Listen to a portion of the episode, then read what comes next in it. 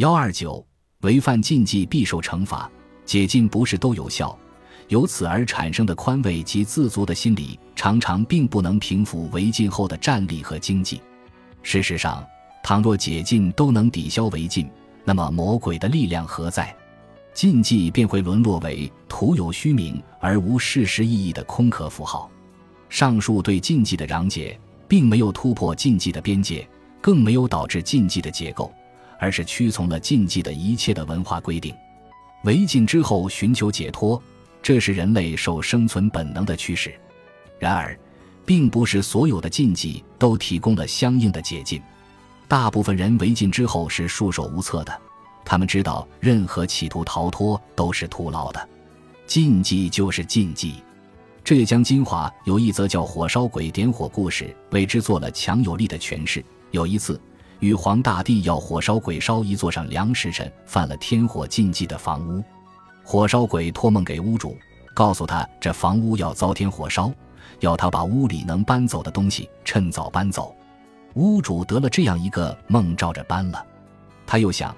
天火没有地火是着不起的，便把屋里的柴、油、炭、火刀、火石这些引火的东西全部搬光，不留一点火种。火烧鬼先把这座房屋用绳尺在四周量化好，同相邻而不该烧掉的屋隔断，然后到屋里来寻地火。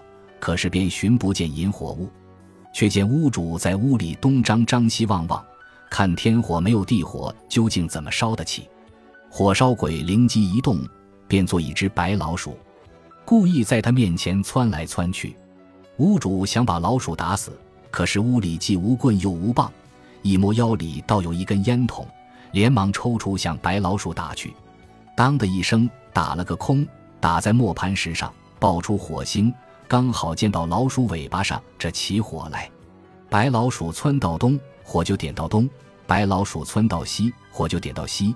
片刻间，整座房屋都被白老鼠点着了，不到半个时辰，烧得一点不剩。即便违禁者知晓将遭受什么样的惩罚，并采取了相应化解的对策，结果仍无济于事。此故事中，执掌对违禁者施行处罚大权的玉皇，在民间信仰中是至高无上的天神，是神鬼世界真正的皇帝。他兼辖佛道二教以及民间信仰中所有的神鬼。他要处置一个区区凡人，显然是轻而易举的事。这其实正是禁忌的真正威力所在。故事增加了惩处的难度，只是为了掺入些戏剧性的成分。禁忌本身具有的巨大威慑力量，足以叫人不敢越雷池一步。